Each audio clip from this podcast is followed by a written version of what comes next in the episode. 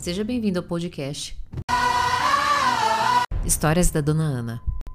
Esse vídeo é um vídeo de desculpas da minha parte como psicóloga a todas as pessoas que de alguma forma pedem a minha ajuda. Eu fui almoçar ontem com os meus pais depois de um passeio muito legal.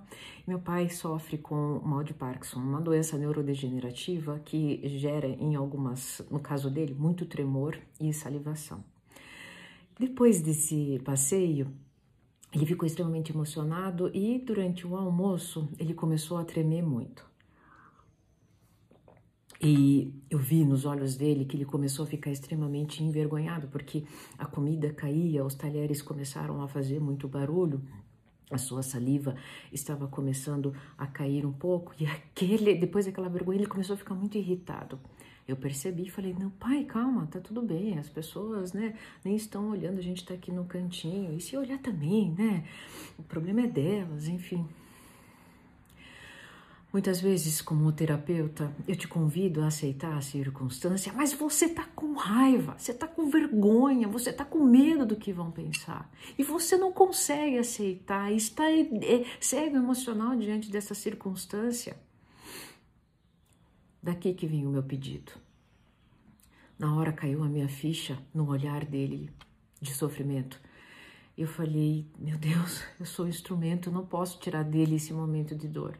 Como instrumento, eu virei para ele, pai, é o seguinte, vamos trocar então, né, por uma colher a minha mãe imediatamente também entendeu o cenário, viu que ele estava se cansando, falou: come até onde você conseguir, né? Não tirou o poder dele. A hora que você não conseguiu, eu, eu te dou o alimento, né?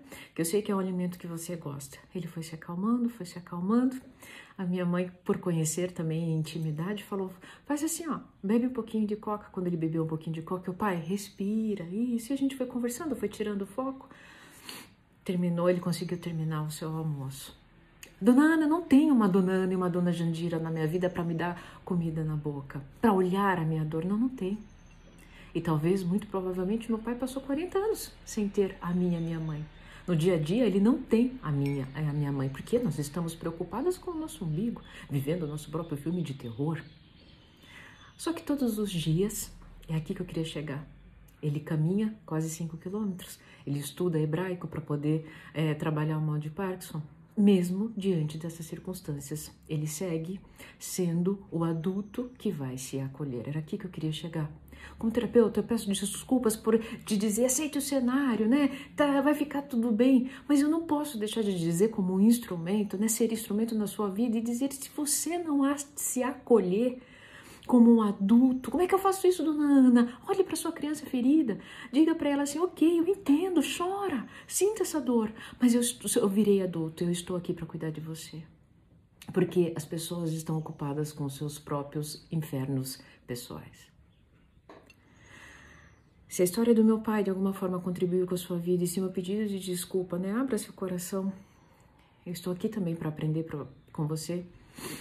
Coloco um hashtag eu acolho nos comentários para que você possa nesse dia acolher a sua criança interior e dizer para ela: eu sou o adulto, eu sei o que você está sentindo, mas eu vou cuidar de você.